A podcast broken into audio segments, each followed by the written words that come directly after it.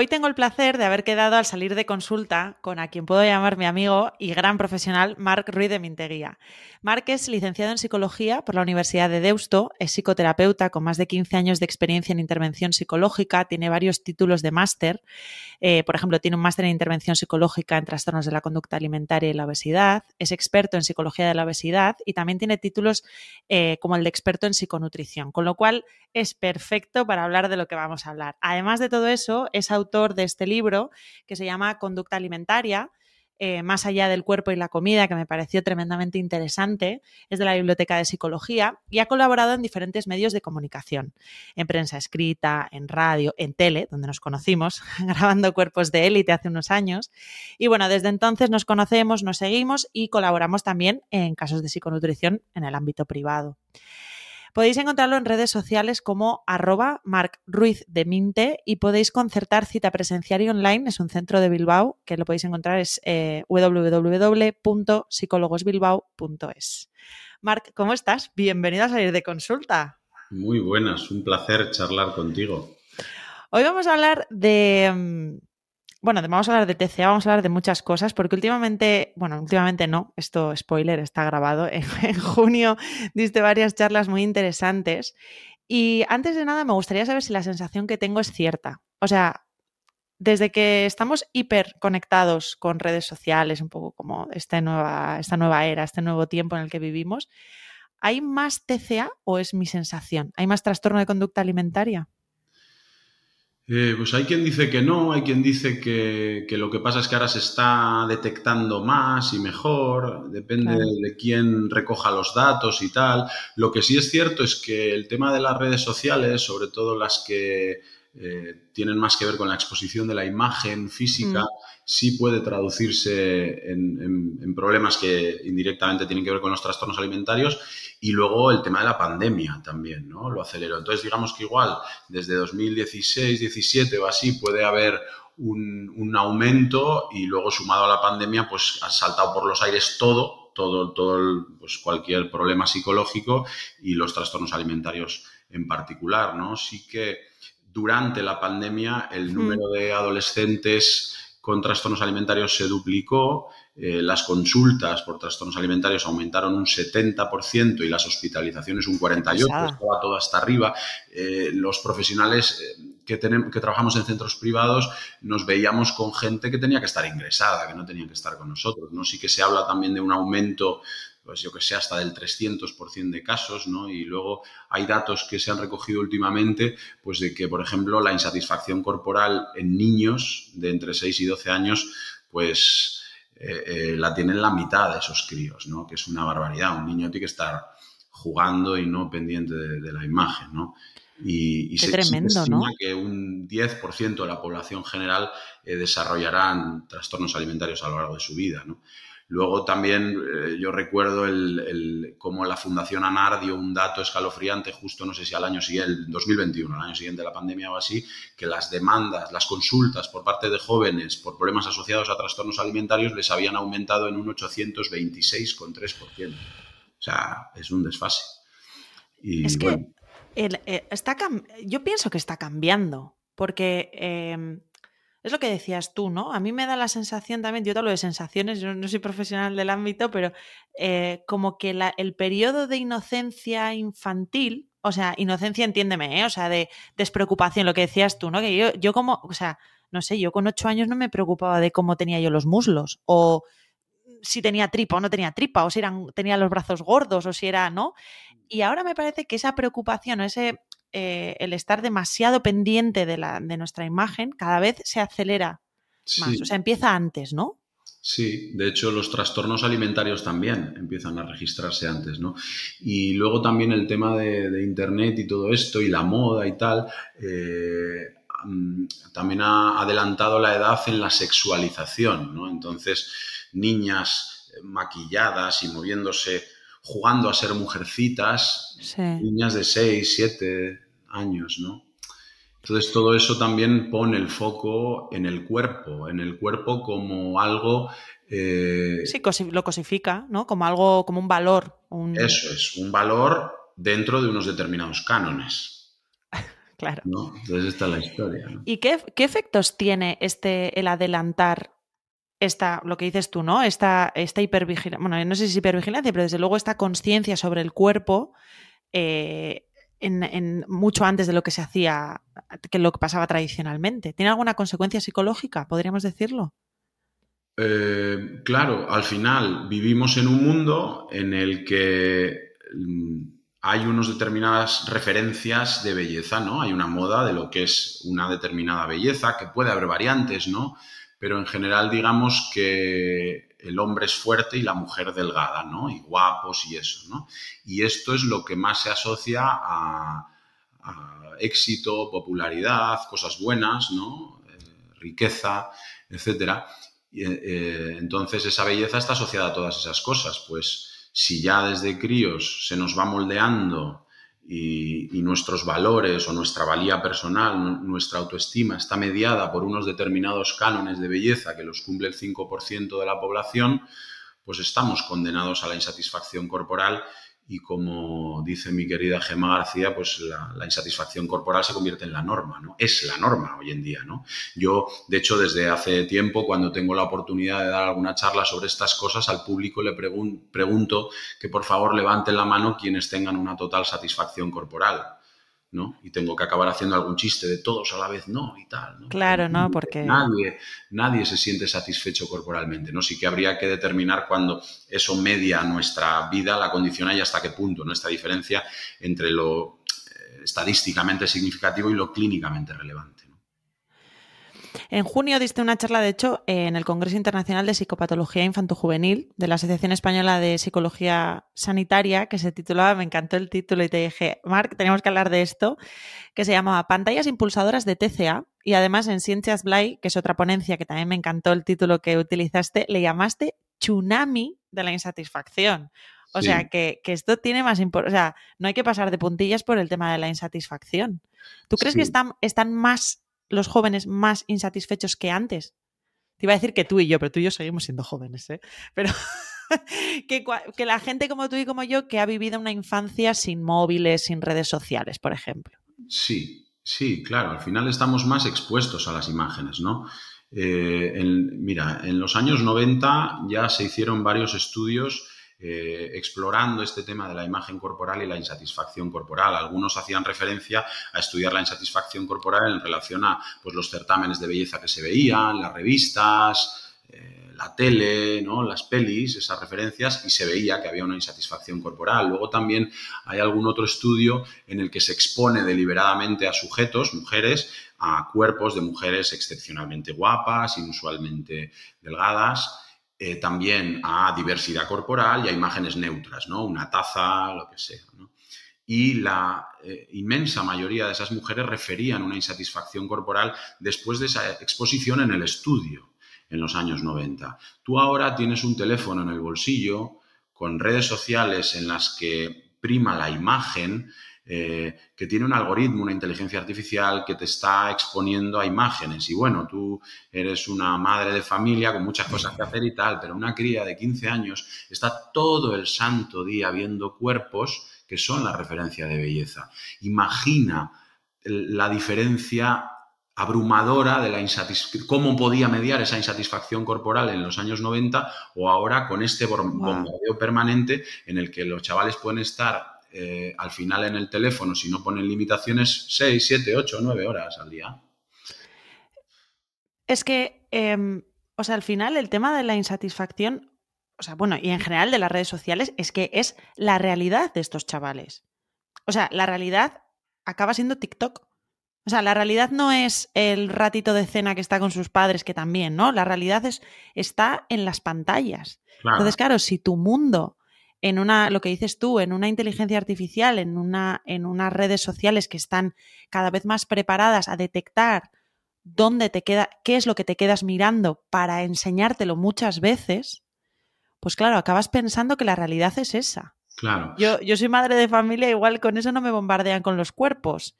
Pero, por ejemplo, con maternidades em, perfectas, me están bombardeando todo el rato. O sea, mi móvil sabe que soy madre de mellizos desde hace rato y me bombardea. Entonces, claro, ver esas em, youtubers, esas instagramers de supermamis perfectas que eh, mi rutina de mañana con mis 58 hijos y, sale la tía maquillada con un moño y, yo lo comparo con mi realidad y me, y me, siento mal, me hace sentir mal. Entiendo que esto es un poco lo que ocurre en versión cuerpo, ¿no? Eh, eh, eso te iba a decir, ¿no? Al final hay una analogía muy clara en lo que estás diciendo, ¿no? Hay una búsqueda de perfección como objetivo permanente para, para sentirse bien.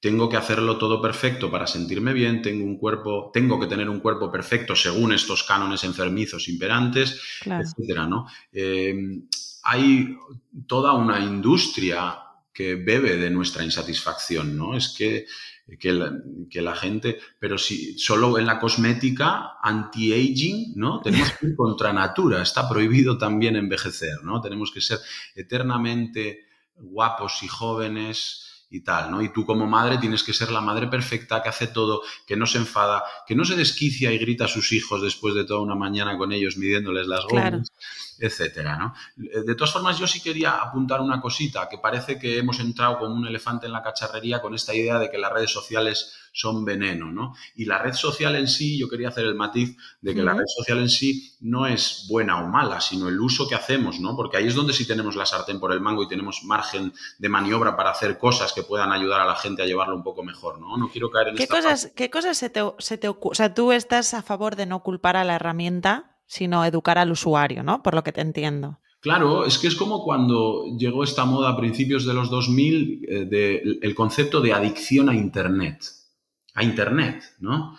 Correcto. Y si yo estoy trabajando por videollamada todo el día y estoy eh, un rato en redes sociales, otro rato estoy viendo en una plataforma no sé qué serie, luego estoy leyendo un paper de algo que me interesa, luego grabo un podcast contigo y he estado nueve horas en Internet pero he hecho muchas cosas, he estado trabajando y no tiene un impacto, ¿no? Es el uso que le dé, pero si estoy 10 horas al día solo en, una red social de estas y solamente viendo cuerpos y tal y eligiendo un contenido que está reforzando la idea de que mi valía está mediada por eh, el cuerpo que tenga o mi imagen corporal, pues estoy, estoy vendido, ¿no? Interesante. Sí que, es, sí que es un buen matiz, porque a veces em, perdemos un poco el foco en, el uso de, ¿no? Es como cuando hablamos tú y yo muchas veces de las dietas, ¿no? Que tú dices, o, la motivación de bajar de peso, que dices, si querer bajar de peso o bajar de, o conseguir bajar de peso va a depender muchas veces desde dónde lo estás haciendo, no, no el, ¿no? O sea, un poco ese contexto, el uso o de dónde o qué es lo que te está generando o un poco todo esto. Claro, no es lo mismo que una persona de 190 kilos que tiene dificultades para entrar en la silla de mi despacho hmm. eh, quiera bajar por salud que una chavala adolescente venga diciendo que quiere bajar cuando, cuando está plenamente saludable y su cuerpo funciona perfectamente, ¿no? Sí, o, desde el me odio o, o no, me quiero cuidar, ¿no? Desde dónde lo estoy haciendo. Entonces, me, me, me, gusta mucho este matiz, la verdad. A mí me, siempre me resulta paradójico también el tema de las redes sociales, porque sí que es verdad que si estamos más insatisfechos, em, ahora, por ejemplo, con las redes sociales, que son muchas de hacer vídeos y cosas así, a veces parece, como dices, no concuerda alguien que está insatisfecho que, esté, o sea, las personas, tú ves a TikTokers súper reconocidos o YouTubers o streamers, y va, y toda esta gente, o sea, como que son súper reconocidos, que están, son súper públicos. Luego ves entrevistas de ellos y dicen, si es que yo lo paso fatal, si tengo muchos problemas de autoestima, eh, tengo una insatisfacción conmigo mismo, o sea, tienen luego debajo de esa capa de, de apariencia que dan, muchos presentan como como que lo de debajo del iceberg, lo que no se ve, está que se tambalea. ¿Puede ser que el hecho de estar sobreexpuesto genere, o sea, que sea como un círculo vicioso de insatisfacción? Bueno, sí puede ser, claro. Puede ser un círculo de insatisfacción y también de mucha ansiedad porque aunque me sienta satisfecho, si estoy muy expuesto, entiendo que estar, tengo que estar todo el tiempo en la cresta de la ola, ¿no? No sé si generando contenido o teniendo que cuidar una determinada imagen o teniendo que sacarme más fotos en, en veleros o yo ¿no? Esta, guerra que da, ¿no? Yo siempre digo que la persona que está genuinamente satisfecha consigo misma, no te enteras a dónde han ido de vacaciones. Es verdad. ¿No? Hombre, que puedes sentir, a ver, que no quiero ahora... Sí, bueno, pero que en general... Pero esta gente que tiene una necesidad de bombardear tanto es una eh, opinión de Mark, esto no, no está basado en nada, ¿no? es intuitivo. ¿no? Eh, y la gente que está genuinamente satisfecha no le hace falta compartirlo, lo está, le hace falta compartirlo con las personas con las que está en ese, en ese lugar. ¿no? Pero... Al final es, es, un, es, un, es como un círculo vicioso de, de, necesitar la validación y a la vez que te... O sea, es como eh, tu aliento y tu agonía a la vez. No sé cómo decirte. Sí, es que el problema, a ver, entramos, en, para mí hay un concepto importante que, y que no me gusta mucho porque bajo mi punto de vista no es muy operativo para trabajar, pero bueno, que es la, autoestima, ¿no? esa valía personal. Entonces, esa autoestima eh, depende de muchas cosas, ¿no? Nuestra autoestima depende, pues, de que nos sintamos satisfechos con nuestro trabajo, a nivel académico, con, con, con los vínculos afectivos familiares que tenemos, con nuestras amistades, con esas cositas, con todo, ¿no? Con hobbies o destrezas que tengamos, con, con, nuestra vida en general. Pero si yo, como decías antes, estoy todo el rato en una red social en la que me estoy exponiendo a ver cuerpos o expongo el mío, uh -huh. etcétera, la autoestima empieza a estar exclusivamente mediada, toda mi valía personal empieza a estar exclusivamente mediada por la imagen corporal. Y claro, como estoy comparándome, este es otro concepto importante, ¿no? Cuando hablamos de imagen corporal, yo construyo mi imagen corporal a través de la comparación con otros cuerpos.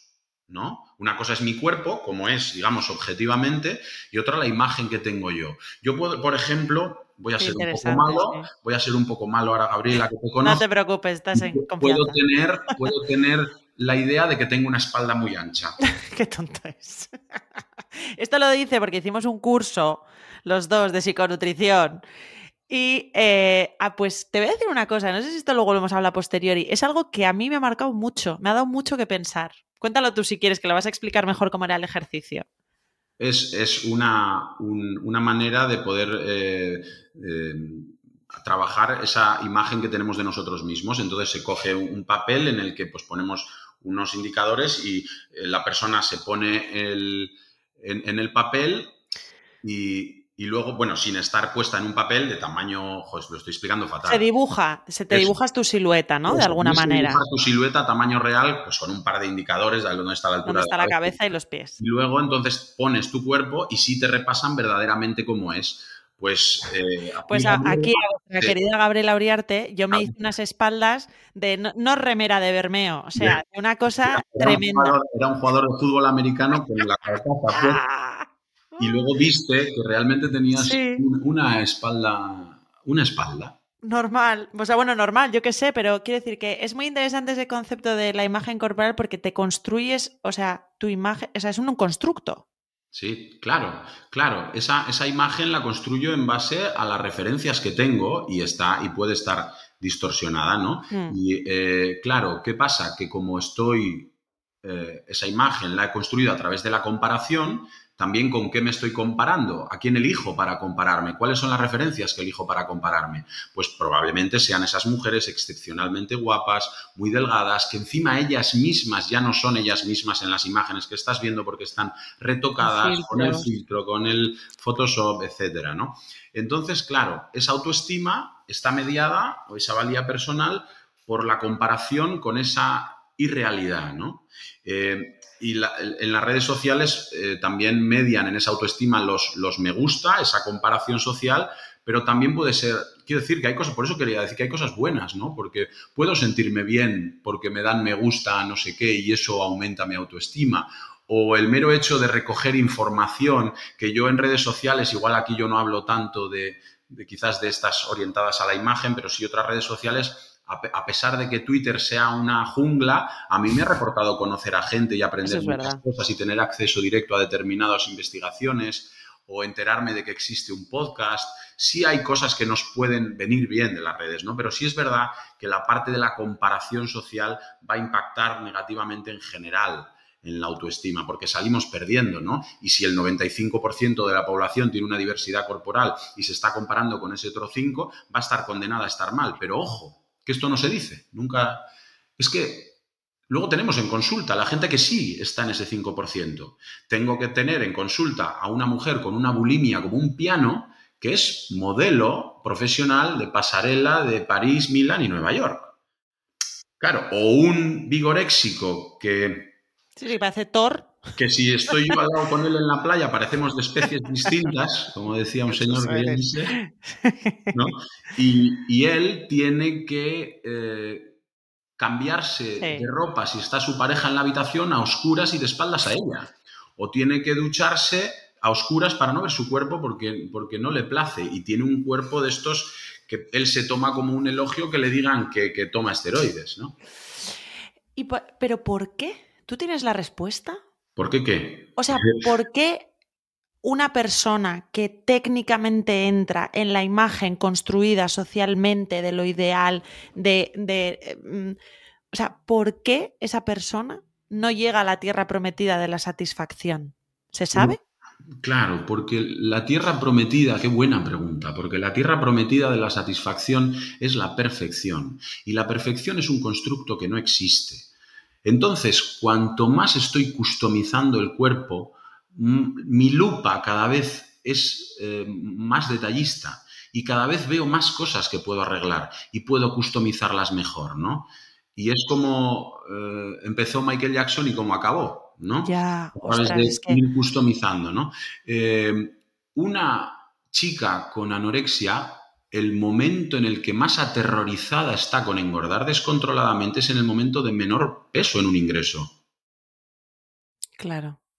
Cuanto más lo busco, más percibo que me sobra aquí grasa. Tal. Claro, cuanto más me fijo, más, veo, más veo. Una, en, la anorexia, una de las obsesiones es, es un vientre eh, convexo en vez de plano, porque claro, tiene, la pobre tiene órganos dentro, ¿no? Entonces, y no tiene ese vientre plano que está viendo en una foto cuidada en, en Instagram o en TikTok, ¿no? como experto, me gustaría si pudiera, de una manera muy reduccionista, ¿eh? yo sé que siempre que os pido esto a todos los profesionales que venís es como complicado, pero ¿cómo podríamos diferenciar los principales o cuáles son las características principales de los trastornos de conducta alimentaria? Los, más famosos son anorexia y bulimia, pero ahora se habla mucho también del trastorno por atracón. Eh, ¿Cuáles serían como los, esos, ¿no? Lo, lo, más característico es la anorexia nerviosa, la bulimia nerviosa y el trastorno por atracón. ¿Qué pasa? Que Claro, esto, esto viene de los manuales de, trastornos mentales, ¿no? Una visión, digamos, psiquiatrizada o medicalizada de problemas comportamentales. Entonces, pues se ponen una serie de criterios diagnósticos para definir pues, una entidad clínica, ¿no? Entonces, eh, eh, estamos, en, por ejemplo, en el Manual Diagnóstico y Estadístico de los Trastornos Mentales, en la quinta edición que salió en 2013, y en la, en la anterior, en la cuarta y en la cuarta revisada, eh, lo que había era anorexia y bulimia. Y dentro de la bulimia había, dos subtipos que eran eh, con purga y sin purga. Pero claro, desde un punto de vista de la intervención, no tiene absolutamente nada que ver que una persona esté vomitando esté, después de los atracones, esté haciendo cosas para compensar o simplemente se pegue esos atracones, ¿no? de hecho, bulimia etimológicamente significa hambre de buey. La bulimia como concepto hace referencia más al atracón. Más al atracón, claro. Con purga, ¿no? Pero lo que, eh, de hecho, por eso hay algunos profesionales que ya a finales del siglo pasado hablaban de vomiting, ya no de purga de cualquier purga, sino focalizándose exclusivamente en el vómito y luego eh, en ese binge eating, ¿no? Ese, literalmente esa borrachera de comida, ¿no? Entonces lo que han hecho desde el manual es llamar bulimia nerviosa al atracón con purga y entonces luego han tenido que inventarse otra entidad diferente que es el trastorno por atracón porque efectivamente desde el punto de vista de la intervención son dos cosas diferentes. Eh, cómo se sostiene, cómo se eh, mantiene ese equilibrio disfuncional o esa circularidad es diferente. Si hay eh, si se genera el círculo de atracón, vómito, o atracón, vómito y autolesión, etcétera, o si simplemente hay un cierto descontrol eh, de ingestas compulsivas incontroladas en horarios donde nadie me ve y tal, ¿no? Son, y luego eh, otra entidad muy separada, ¿no? Por lo que te estoy entendiendo, sería la, parte de anorexia. Mm. O tú no lo separas tanto, porque yo trabajando contigo siempre me da la sensación de que para ti es como una, como una escala de colores un poco, ¿no? Que están interrelacionados los compartimentos. Es que es así, es que los compartimentos nos los inventamos nosotros para organizarnos.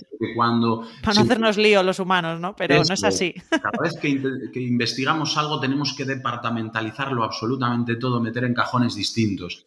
Y es un continuo. Eh, tú has leído ese primer caso con el que yo empiezo en mi libro. Quiero precisamente eh, mostrar esto, ¿no? Como una persona a lo largo de 10 años está, lo que está intentando hacer, y el denominador común quizás en estos casos, es que hay una persona que sufre. Y entonces quiere regularse emocionalmente y quiere sentirse segura. Y entonces utiliza cosas como la comida, está pendiente del peso, del cuerpo, y, todo con una intención de sentirse bien en última instancia, ¿no? Y me ha gustado mucho la palabra regularse, porque eh, hablabas antes que la pandemia em, ha supuesto, bueno, un acicate, digámoslo así, para ver casos de trastorno de conducta un alimentaria. De, de problemas en, para todos los lados. Claro, pero al final em, es que si lo piensas, es un momento histórico, afortunadamente espero que no se vuelva a repetir, pero histórico donde los haya de incertidumbre de insatisfacción, de, que, de sentirnos mal, de no saber, de esa incertidumbre que te genera esa, esa, ese nudo en el estómago de qué va a pasar con mi vida, ¿no? Ese, y, igual esos trastornos de conducta alimentaria aparecen para dar confort. O, es, una locura lo que acabo de decir. Igual es generalizar demasiado. No, em, vamos a ver, es, son un intento de solución. Un trastorno alimentario eh, eh, em, se gesta y se mantiene porque está cumpliendo una función, por supuesto. Eh, pero claro, imagínate una persona que tiene un cierto descontrol de impulsos. Mira, cuando hablábamos ahora que no son eh, compartimentos estancos, piensa que todo está en un espectro entre el perfeccionismo y el descontrol. Vale. Y cuidado, la flexi, porque el otro día me hicieron una pregunta muy interesante en consulta, pero Marc, lo contrario del, del perfeccionismo, la búsqueda de control es la flexibilidad. Digo, no, no, no es el descontrol. La flexibilidad es donde está la salud. Y hay que estar ahí danzando y, la flexibilidad conlleva imperfección, conlleva no rigidez de normas, tampoco es un descontrol, es tener que balancearse en la cuerda, el equilibrista para no caerse.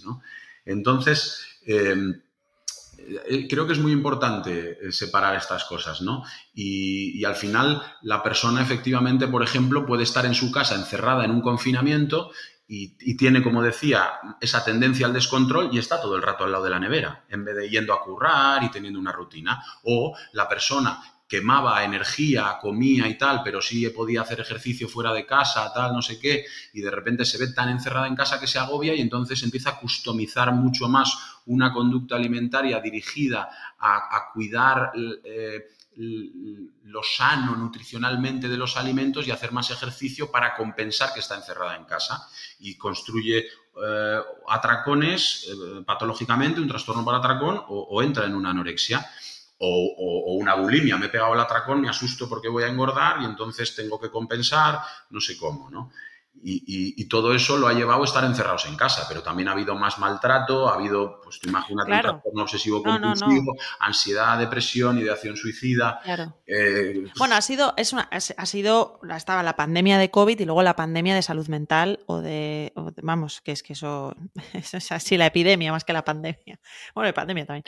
Eh, me ha venido a la mente, eh, yo en consulta veo, esto es mi experiencia profesional, ¿eh? no tengo ningún dato, pero desde que empecé a trabajar ahora, cada vez veo más eh, lo que hablaríamos, o sea, no sé qué, diagnóstico tendría, pero como esa rigidez en comer lo sano, ¿sabes? Que me recuerda un poco a cuando la gente habla de ortorexia, que no sé si existe como tal diagnóstico, pero este rollo de categorizar los alimentos entre buenos y malos, es que yo como bien o el mal, o este tipo de conceptos como de moral, que eso lo veo muchísimo en consulta, que al final lo que dices tú, ¿no? Eso es, eso es control, es rigidez. Claro, el otro día, en, la charla esta de Ciencias Light que dices, me dijeron, pero ¿y cómo sé cuándo estoy comiendo sano o estoy cayendo ahí? ¿no? Hijo, me parece muy buena pregunta porque depende de muchos factores. Si a la persona eh, comer desde esta, desde esta idea, desde esta falsa dicotomía de alimentos buenos y malos, ¿no? Porque aquí, hmm. claro, parece que yo prefiero dar esta explicación, ¿no? Porque si no, yo siempre digo, ya sé que es más eh, saludable el brócoli que un bombón de Lindt, de chocolate blanco, por ejemplo, ya lo sé. Pero es que depende, si, estudiamos toda la realidad de una persona, pues igual yo doy palmadas con las orejas si se come un bombón de Lindt. A mí me, yo te doy mi opinión, a mí saludable me parece un concepto que no debería estar asociado a la comida, no debería ser un adjetivo estanco. O sea, es decir, igual comerme, para mí comerme el bombón es saludable, igual para ti no. Ahí está. O sea, puede, puede ser, lo que es objetivo es que algo tiene mayor calidad nutricional. vale, ok. De igual manera que no hay discusión entre que un trozo de, yo qué sé, de una pizza con queso y pepperoni está más rico que un brócoli hervido. Eso es así. Otra cosa es que eh, tú tomes decisiones responsables respecto a esas cosas, ¿no? Claro. Pero el, bien o el mal como algo ajeno. Claro. Y esa decisión responsable también está muy mediada por, por ese contexto, porque es una irresponsabilidad brutal no poder disfrutar de comer pizza, depende en qué situaciones, por ejemplo. ¿no? Entonces, sí que como em, todo se orienta a la salud, efectivamente, exclusivamente desde la alimentación y, la customización de un cuerpo con un objetivo estético, todo tiende un poco hacia ahí en un embudo, mm. pues es donde podemos caer en problemas, ¿no? Eh, cuando efectivamente hay esa ortorexia, hay una obsesión por el, por el comer sano, pero claro, también pienso es que puede haber gente que, objetivamente está muy, muy contenta, muy tranquila y tal, y le flipa comer así, no le da ninguna guerra a otra cosa. Pues puede ser, pero en general.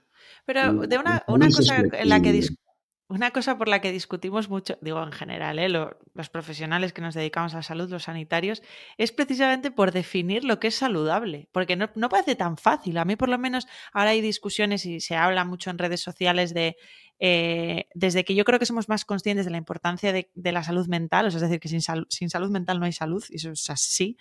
Eh, la gente, claro, está, está mirando de otra manera a, la parte de la alimentación, porque tú dices, ¿no? Eh, yo he conocido a gente, como tú dices, eh, bueno, que es que, o sea, Chris Hemsworth, ¿quién? O sea, un cuerpazo, bueno, todo, todo, o sea, todo perfecto, perfecto, perfecto, perfecto. Y hablas dos palabras con esa persona y no te resulta nada saludable. Hay algo, hay una energía, hay un no sé qué, qué, qué sé yo, que no te resulta saludable. Y dices, ¿cómo puede ser? En una foto me resulta saludable, pero en cuanto empiezo a hablar con esa persona, sí. algo pasa, ¿no? Es, pasar tres minutos en Los Ángeles, ¿eh? También. en Venice Beach, ¿no? también. Eh, eh, yo diría, me atrevería un poco a hablar de esto, ¿no? Mm. Eh, y aquí es, una conjetura de un profesional que se dedica a estas cosas y yo no tengo la palabra absoluta y probablemente no, no, ocupe todos los espacios que habría que ocupar al definir algo como, como salud o saludable. Pero desde mi punto de vista, saludable tiene que ver con funcional. Si hablamos en términos corporales, tiene que ser un cuerpo que funcione, no tiene que tener una determinada estética, sino que yo pueda ir corriendo al autobús que lo voy a perder, o subir unas escaleras, o agacharme a coger una eh, mochila, o poder levantarme del sofá sin que me cueste, etcétera, ¿no? Que tenga, que cumpla una función. Si yo puedo pasear por la orilla de la playa en bikini, mi cuerpo es perfecto. Eso desde el punto de vista corporal. Y desde el punto de vista psicológico, tengo que sentirme seguro. Entonces, si una persona se siente, eh, cuando digo que se siente segura, digo en, la mayoría del tiempo. Al final, lo que quiero decir es que lo más saludable psicológicamente es elicitar el estado emocional o la respuesta emocional más adecuada en cada momento. Claro. si se ha muerto un ser querido, lo saludable es que yo esté triste y lo no saludable sería que esté como un nenúfar en un estado. Es como la versión psicológica del bombón y, la, y el brócoli que decíamos. Exacto, ¿no? Entonces, pero con la vida que llevamos, si todo está, si contextualmente no hay desgracias, y ya hablamos entonces, por tanto, solamente de, lo que está en mi mano para eh, regularme emocionalmente o mm. psicológicamente, mm. Eh, lo saludable es que yo me sienta seguro y que mi cuerpo funcione. Y eso es salud, para mí. Yo opino exactamente igual que tú, ya lo sabes. Y además es que eh, a ver, tengo un sesgo totalmente porque me, de autoconfirmación, o sea, yo, me, voy retroalimentando de la gente que, encaja, eso es inevitable también, ¿eh? Pero em, a veces yo pienso que en todo este mensaje eh, hacia el otro extremo de, es que a ti te tiene que gustar tu cuerpo, ¿sabes? Este rollo del de, body positive creo que es, que es un poco esa filosofía, ¿eh? no sé si me estoy equivocando, no quiero meter la pata, pero a veces digo, pero ¿por qué te tiene que gustar? O sea, a mí me parece más interesante estar cómoda en, o sea, aceptarlo, ¿no? Estar cómoda, lo que tú dices, estar como en paz con lo que hay. Claro, aquí podríamos entrar también en una falsa dicotomía, ¿no? En meter en cajones que te tiene que gustar o no te tiene que gustar o tal. Yo creo que si ahora mismo lo que sí podemos hacer a nivel social es ir moldeando esta idea de ese perfeccionismo con la imagen y, tal, ¿no? Pero no, no, tengo, claro, a veces se confunde este tema de la aceptación corporal con retorcer la realidad para que mi cuerpo me parezca maravilloso. Y simplemente igual es aceptar con serenidad que mi cuerpo no es perfecto, que, no tengo ese cuerpo de Thor o de Jessica Zapataki. O eso, eso, cualquiera de los dos, Dios los quiera. Y, que no pasa nada, ¿no? Que, puedo eh, decir con serenidad que hay una cierta insatisfacción corporal, pero que lo tengo regulado en una frecuencia que no me da ninguna guerra, ¿no? Y ya está. O que si me la da, eh, me puede molestar un poco, pero mi autoestima no bebe solo de ahí. Entonces no me caigo con todo el equipo, ¿no? Eh, yo creo que simplemente va por ahí, con darle la importancia que tiene, ¿no? Y cuando hablamos de estas cosas, y por eso creo que es importante que hablemos de salud, yo creo que el cuerpo tiene que ser funcional y yo tengo que sentirme seguro y ya está. Y, puedo, y eso cabe dentro de, tener una imagen corporal construida a base de la comparación y decir, pues no, no cumplo esos cánones de belleza. Estaría guay y tal, pero, pero, pero voy a ir a la playa en bañador igual. También, em, totalmente, ¿eh? o sea, y eh, a veces, ¿tú qué le contestarías a alguien que te dice, bueno, pero es que si yo acepto mi cuerpo, eh, no lo voy a cambiar? O sea, no, no, no convive la idea de Em, pues yo que sé, querer perder peso o querer cambiar mis hábitos o lo que sea, si me acepto. Es que si me acepto, igual no voy a cambiar el cuerpo, ¿eh? Yo le diría, ¿eh? Qué movida, ¿eh? ¿Te imaginas? Igual no habría que cambiar el cuerpo. Es que, claro, pues igual, efectivamente, igual no hay que cambiar el cuerpo. Igual hay que darle una vuelta a otras cosas. Igual el problema no está en el cuerpo y sí en, que hay que cambiar unos ciertos patrones, unas ciertas reglas verbales, unas ciertas respuestas emocionales ante determinados estímulos. Igual el trabajo está en el coco. ¿A qué te refieres exactamente con esto? Pues que muchas veces cuando una persona sufre eh, por problemas de estos, de trastornos alimentarios, eh, para sentirse bien, lo que trata de hacer es cambiar el cuerpo. Igual lo que hay que cambiar es la cabeza. Cuando digo la cabeza, cuidado con esta idea. Sí, sí, no, te entendemos. no estoy en una idea pero tengo que tener un cuidado. que vas a lobotomizar a nadie, ¿no? No, hablo, desde un punto de vista cerebrocentrista, pero sí, psicológico, ¿no? Sí comportamental. Sí, No, a ver, yo te entendía perfectamente que al final em, es una distracción el cambiar el cuerpo. O sea, me distrae de ocuparme de otra manera de mi malestar, ¿no? ¿A eso te refieres un poco o no? Claro, eh, tengo miedo a tener ataques de ansiedad y entonces me tomo un ansiolítico cada vez. Estoy arrancándome de cuajo la conciencia de capacidad para resolver ese problema y lo que construyo a través de tener esa pastilla que me tranquiliza es un cuadro de pánico. Eh, no va a resolver el problema, me va a producir un efecto sedativo que puedo valorar como agradable pero no me resuelve el problema. Cambiar mi cuerpo, como decíamos antes, encima, a los que sí entran en los cánones en ese 5%, hay muchos que no acaban nunca. Joder, ¿de verdad que está en el cuerpo el problema? Pues nos empeñamos, ¿eh? Pues nos empeñamos, o sea, nos tenemos... Vamos a ver, el problema no es el cuerpo, el problema es que yo me siento mal. Si yo, teniendo el cuerpo que sea, no me siento mal, estoy hablando de emociones, yo no cambio mi cuerpo. Cambio mi cuerpo porque me siento mal y lo que estoy instrumentalizando para sentirme bien es, una es un cuerpo. Pero lo que a mí me pasa es que me siento mal. Todo el mundo que viene al menos a verme a mí no viene porque piense mal, porque puede pensar mal, pero si se siente bien, no viene. Viene porque tiene un, porque está, eh, tiene de manera sostenida un estado emocional desagradable, el que sea, tristeza, miedo, whatever. A mí también, ¿eh? Cada vez menos. Pero fíjate, a mí, por ejemplo, mi experiencia es que cuando alguien viene em, a consulta a pedir ayuda pues para organizarse, pues, pues para comer más verdura, porque no le gusta, yo qué sé, por lo que sea. Eh, y viene desde una perspectiva, lo que te decía antes, que notas que hay un pozo de autocuidado, o sea, de decir, lo hago porque es que me apetece cuidarme, es que me apetece sentir, o sea, no sé, o sea, quiero mejor, quiero cuidarme, no sé, me, quiero, quiero hacerme cargo de mí mismo y no quiero tampoco fluir por, por donde me lleva la vida, quiero sentirme bien y al mando de mi vida, es muy diferente a cuando viene alguien porque es que no me soporto, o sea, es que no me puedo mirar al espejo lo que hablábamos alguna vez de, es que no me echo ni crema corporal, o sea, es que ni me toco, ni me miro, o sea, no, no. De hecho, el primer caso que cuentas, el del autocuidado, es muy saludable y, muy positivo, ¿no? Que la persona se está concediendo a sí misma eh, esa importancia de decir, eh, soy un organismo vivo, el cuerpo que habito es un santuario que tengo que cuidar y voy a aprender a hacer las cosas un poquito mejor, pues por como, como si voy al masajista, al fisio, o al cine un rato, o a andar en bici o a pasear a la playa. ¿No? Me estoy concediendo algo porque me cuido, porque me importo y porque soy importo y porque importo. Claro.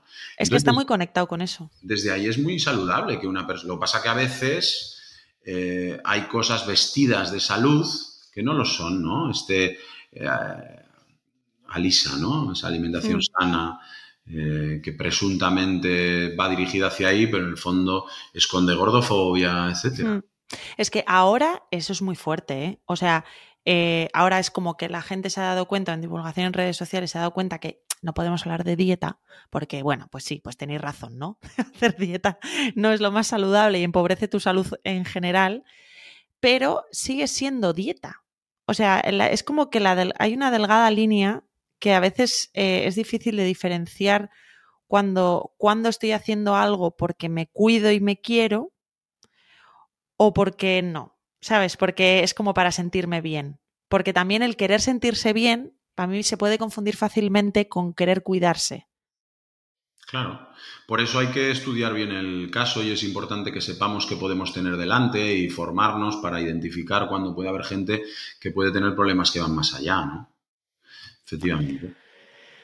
Es que es, complicado, porque por ejemplo estoy pensando en personas con, un cuerpo grande, personas gordas, eh, que han vivido, han tenido un recorrido vital de estigma, de situaciones terribles de violencia, física, psicológica y, estética, evidentemente, eh, gordofobia médica, bueno, todo lo que te puedas imaginar, todo este periplo además también por, em, por dietas extremas, por procedimientos que, además les han hecho sentirse todavía peor. Claro, le estamos pidiendo a una persona que tiene lo que tú decías, ¿no? Una autoestima em, en el subsuelo, eh, que haga algo porque se. porque, porque le estamos pidiendo que crea que merece cuidado, porque normalmente estas personas llegan a consulta sintiéndose muy eh, desmerecedoras de cuidado, de cariño, de atención, o sea, son sus peores... Tienen, tienen problemas psicológicos importantes. Pero el problema psicológico importante que tiene una persona gorda no es la cantidad de adipocitos que hay en el cuerpo, es el, haber, estado machacado por un contexto gordófobo. Eso desequilibra psicológicamente a cualquiera. Una persona que, que tenga que montarse en el metro, que el metro va lleno y de repente se mete en el metro y tiene dos metros a la redonda, no se le acerca a nadie, ¿no? Y esto te lo cuenta llorando, eh, y así toda la vida, eh, claro, eso no es, eh, no es que parece, no, es que la, obesidad no es un trastorno mental, pero sí que genera muchísimos problemas psicológicos ser una persona gorda en un mundo que estigmatiza de una manera tan, cruel, sistemática y a lo largo de todas las edades estar gordo. Es, tremendo. Yo, yo espero y deseo que esto haya, o sea, que vaya generando más, más, sí, o sea, que seamos más conscientes y que haya más conciencia social a, la hora de cómo, cómo abordamos todo esto, porque lo vemos claro en otras situaciones, ¿no? Sabemos que no hay que ser racista, sabemos que no hay que ser clasista, sabemos que no hay que ser machista. Bueno, hay gente que lo sabe más que otra, ¿no? sabemos, porque bueno, en fin, la actualidad está a la orden del día, pero quiero decir, esas cosas las tenemos claras, pero cuando hablamos de violentar cuerpos, no lo tenemos tan claro en pro de la salud eh, efectivamente acabamos empeorando la salud de esas personas. Totalmente, y además de maneras muy sutiles y sin darnos cuenta. Esta misma mañana hablaba con una chica que, tuvo una anorexia purgativa muy bestia, comía muy ah. poquito y todo lo que comía lo vomitaba y, danzó un poquito, como es en, ese cajón, no, hay un cajón u otro, saltó, estuvo sí también con episodios de atracones, pero fundamentalmente fue una historia de anorexia purgativa. Eh, y está mejor, ¿no? Tiene cositas, seguimos viéndonos cada cierto tiempo y la veo esta mañana y me dice que justo el otro día estuvo con una amiga y que le dijo, uy, ¿qué te pasa? Te noto que te ha cambiado el cuerpo, estás más gordita, ¿no? Una semana restringiendo. Eh, tenemos que decirle a la gente, tú, que un gran poder conlleva una gran responsabilidad, Gaby, que tienes muchos seguidores. Bueno, meto mucho la chapa, ¿eh, Marc? bueno, pero eh, yo últimamente te he visto algunos vídeos que, me he emocionado pensando, jo, qué guay que Gabriela, que tiene tanta gente y que es nutricionista, esté diciendo estas cosas, ¿no? Y te lo he dicho por privado alguna vez. Ojo, qué guay esto, qué importante. Pues soy capaz de decir esas cosas, eh, perdona que te corte, y lo digo completamente en serio, no es para hacerte la pelota, eh, porque he aprendido mucho de profesionales como tú. Pues porque te, lo digo de verdad, ¿eh? porque eh, no estamos preparados los nutricionistas y mucha, mucha parte de los sanitarios en entender así el manejo de la dieta de cualquier persona, ¿no? de la alimentación. Y yo creo que eso, eso es súper enriquecedor. Mira, esto es una, parte positiva de las redes sociales. Sí, sí, ahí está, ¿no? ¿Ves? No todo es, depende del uso que le demos, ¿no? Mm. Por eso también a la red, pues elegir a quién sigo o no, eh, cuánto tiempo estoy, puedo hacer un, uso, un mejor uso ¿no? de las redes. Pero fíjate cómo esta chica, pues en un momento eso, ¿no? Entonces, dentro de lo que podemos hacer, yo creo que tenemos que movilizarnos todos hacia no hablar del cuerpo. Esta misma chica me decía que ya no quiere ir a, casa de sus abuelos porque lo único que le dicen es te veo más gorda, te veo más delgada. Y claro, no sabes a quién le estás diciendo esto y qué impacto tiene, ¿no? Eh, yo, eh, reflexionando con ella de esto, le decía que a mí, yo recuerdo como hubo una vez, eh, justo el año en el que grabamos el programa, pero a principios, jo, Marc, has adelgazado, qué guapo estás. Yo había adelgazado 8 kilos obligándome a comer normal mm. porque mi madre estaba entubada clínicamente muerta en una UCI. Y yo me estaba obligando a comer normal y el impacto emocional que tenía eso me hizo bajar 8 kilos en una semana. Qué guapo estás, qué delgado estás. No sabemos lo que hay detrás. Entonces, y estamos Entiendo que estamos muy acostumbrados al tema de los cuerpos, a comentar los cuerpos, a decirle a la gente cosas sobre sus cuerpos, pero sí estaría bien que lancemos el mensaje de que cada vez que alguien hable del cuerpo de alguien, redirijamos la conversación no al cuerpo de esa persona, sino al hecho de que estás hablando del cuerpo de alguien y que eso no habría que hacerlo.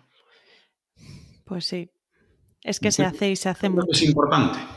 Em, además, yo por ejemplo tengo un caso que me ha venido a la mente ahora en consulta Em, que en cambio, o sea, eh, para ella, por ejemplo, el hecho de quedar con, un familiar, eh, lo vivía como, ay, a ver si apruebo el examen, ¿sabes? A ver si les parezco, un poco lo que hablábamos, ¿no? A ver si eh, les parezco que estoy bien, ¿sabes? Como que, necesito ese, ese, hablábamos de redes sociales, pero a veces a nivel de entorno familiar también ocurre, ¿no? Esa aprobación que estoy esperando de gente que es importante para mí poner el foco todo el rato en que la, importancia, la valía, o sea, como si fuéramos un ornamento, ¿sabes? O sea, el, y somos más que eso, claro.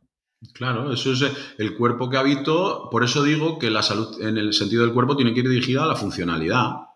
Hmm. El, cuerpo que habito me tiene que servir para hacer cosas, no tiene que tener una determinada silueta, tiene que funcionar. ¿Sabes qué pienso muchas veces, además, que eh, yo creo que una de, de las funciones que cumple a nivel social, lo de fijarse solo en el cuerpo, es que como nos fijáramos en el interior de las personas, ¿cómo cambiaría el mundo muchas veces? Eh? O sea, si, si yo, si yo yo digo yo, me pongo como ejemplo, ¿no? Si, si dedicáramos el mismo tiempo que dedicamos y, gastáramos tanto dinero en, en, en parecer tíos buenos y en vez de buenos tíos, o sea, si fuera al revés, o sea, sería, sería la, cosa cantaría diferente, ¿eh? como, Como, dice el Canca en una canción que se llama Guapos y Guapas, dejadme por favor que yo prefiera cuidarme más por dentro que por fuera.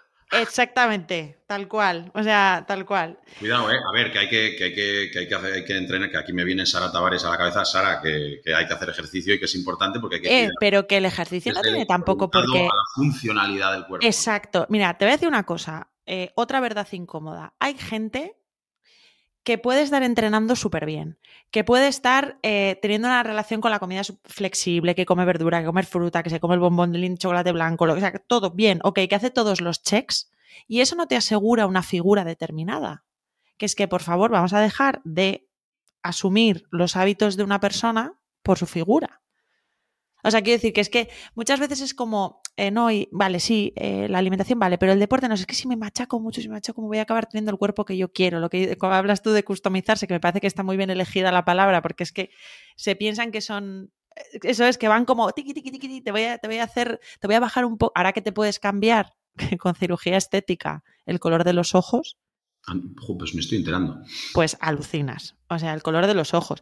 Yo ya, yo ya estaba todavía en shock, además creo que lo he dicho comentándolo en algún otro capítulo con esto de la customización, porque ha salido el tema en varias eh, conversaciones, evidentemente, de, las vaginoplastias y todas estas cosas, de, que o sea, que la gente se acaba operando y modificando cosas que dices, pero ¿en qué momento? O sea...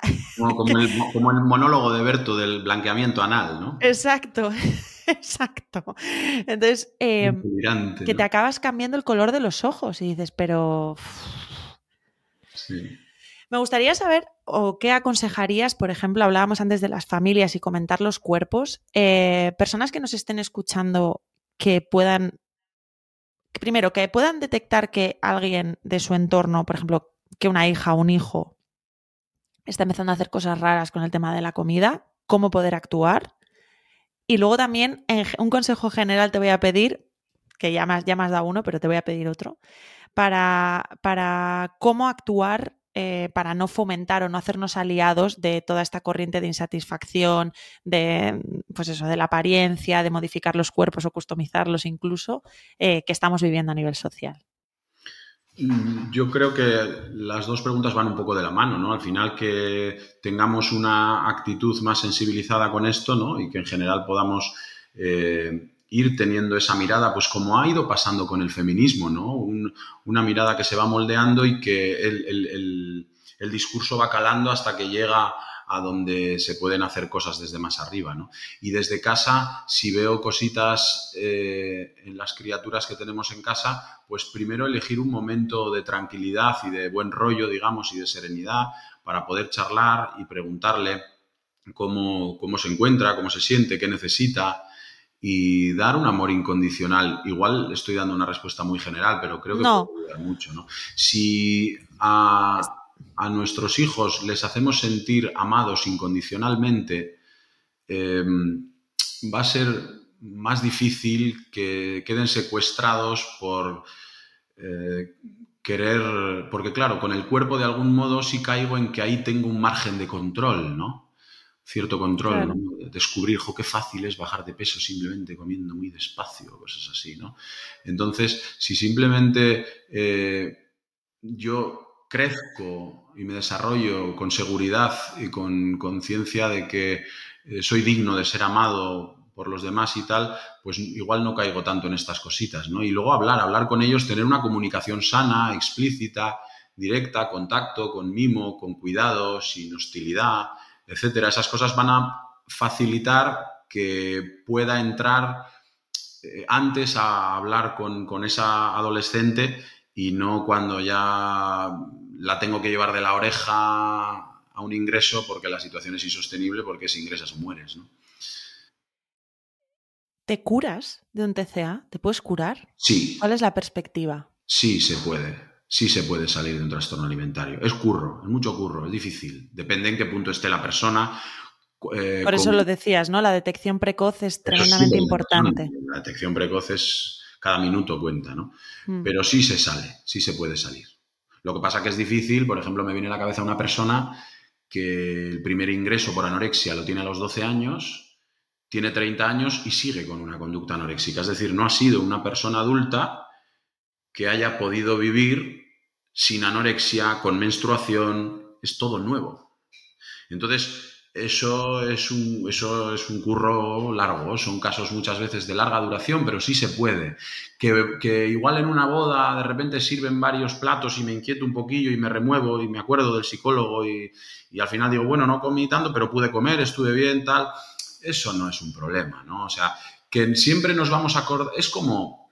Como una huella, ¿no? De alguna manera. Muere un ser querido y siempre va a ocupar un espacio, ¿no? Y siempre me voy a acordar, pero aprendo a convivir con ello y puedo tener una vida sana y tranquila y normal, ¿no? No puedo hacer una persona que haya tenido anorexia no va a vivir como si no la hubiera tenido, pero que se puede salir del trastorno alimentario y tener una vida normal y tranquila, por supuesto que sí. La gente es importante que tenga esperanza en esto, claro que sí. Sí, es importante, porque se lanza muchas veces el mensaje de que no hay nada que hacer, es ya crónico, ¿no? no es verdad. Es importante. Al final, y luego también eh, entiendo que mm, aprender a detectar eh, situaciones que precipiten eh, el empeoramiento o incluso volver a volver. Es que no quiero decir a recaer, pero bueno. Sí, claro, en el momento en el que vemos que de forma velada, no es que ahora soy vegana, que restringe, que quiere hacer una dieta. Esas red flags, ¿no? Es que estoy haciendo una dieta hiperproteica, es que son anorexias vestidas, vamos, de, de salud, de, cuando ya empieza a, no querer comer lo que ponen en la mesa, a cuidar las cantidades, a evitar, no, es que como sola más tarde, es que me voy con una amiga a cenar por ahí, es que, pues bueno, que no, cuidado, que ahora se nos va la niña a comer por ahí, no vamos a asustar. No, es todo un, conjunto. con, dos dedos de frente lo que estamos diciendo. Hay ciertas señales, ¿no? Hay ciertas señales. Es que a veces es complicado saber valorar lo que decíamos antes, ¿no? Valorar si la conducta alimentaria es saludable. ¿Cómo, podrías, nos podrías dar algún truco o alguna definición de lo que se consideraría o podríamos estar contentas, decir, bueno, según esto tengo una conducta alimentaria saludable? Pues cuando tengo una alimentación intuitiva eh, y mm, puedo permitirme ir a cualquier celebración, eh, no hago ascos a comidas, a tipos de comidas, como despacito, tranquilita, eh, identifico mi sensación de saciedad y, paro, no me da guerra que haya un cambio en la rutina. Eso es muy importante, sí. Flexibilidad. La flexibilidad es la clave. En ese libro que tenías que enseñabas ahí, creo que justo antes de las referencias al final, la última palabra es flexible. Es muy importante. Es muy importante. Si yo me balanceo muy a lo bestia en la cuerda, me voy a caer. Y si intento quedarme quieto en una perfección, me voy a caer. No funciona. Tengo que estar en una. Tengo que tener una estructura, pero esa estructura tiene que ser flexible, ¿no? Es como eh, los rascacielos japoneses que tienen la fase de estructura inicial en el esqueleto. Como un junco. Y si hay un terremoto hacen hand the flower. Pero claro, hay un terremoto debajo de la Torre Iberdrola y hasta luego. No os pasa nada porque sois de Bilbao y de Bilbao no os pasa nada. Efectivamente, no podíamos acabar esta entrevista sin meterme con los de Bilbao. Bueno. ¿Me lo permites? Eh, sí, porque es que Donosti, ahora que no me escucha nadie, a mí Bilbao se ha puesto muy bonito, pero Está muy chulo, ¿eh? Sí, sí, es verdad. Pero, Donosti es una pasada, es muy bonito. Bueno, eh, Marc, muchísimas gracias. Yo me quedo con ese mensaje de que la salud es flexibilidad y que desde luego el cuerpo no debería ocuparnos todo el espacio mental, que la vida es mucho más que el cuerpo y que mientras te dé para hacer las cosas que quieres hacer y te lleve a los sitios que te tiene que llevar y etc, etc, todo lo que hemos dicho, pues que es suficiente. Eh, Muchas gracias, Marc. Eh, os recuerdo dónde podéis encontrar a Marc, porque sé que os ha encantado. Si queréis coger cita presencial online, eh, trabaja en, su centro de Bilbao, que es eh, psicólogosbilbao.es, y en redes sociales lo podéis encontrar como arroba Marc Ruiz de Minte, aunque lo, los lo etiquetaré en los, en los comentarios del episodio. Especialista en TCA y en muchas cosas más. Muchas gracias. Yo quiero agradecerte a ti como me has hecho sentir, porque eres tan simpática, tan agradable y tan auténtica, que se me ha olvidado que estábamos aquí emitiendo para toda la galaxia y he estado tomándome un café contigo y claro, luego a ver... De eso se trataba. Es un placer siempre, Gaby. Igualmente, Marc. Pues nada, el domingo que viene no os voy a adelantar quién viene, pero también esperamos que os guste tanto como este capítulo con Mark. Y, otro mensaje que se me olvidó decir que también me quedo, que sí se puede y que no es algo crónico y que no hay que tirar la toalla, que es un tema serio, pero que hay profesionales que están dispuestos a ayudar y, y esto socialmente también tenemos mucho que hacer. Así que nada, es que ricasco, Agur, nos vemos el domingo que viene. Chao.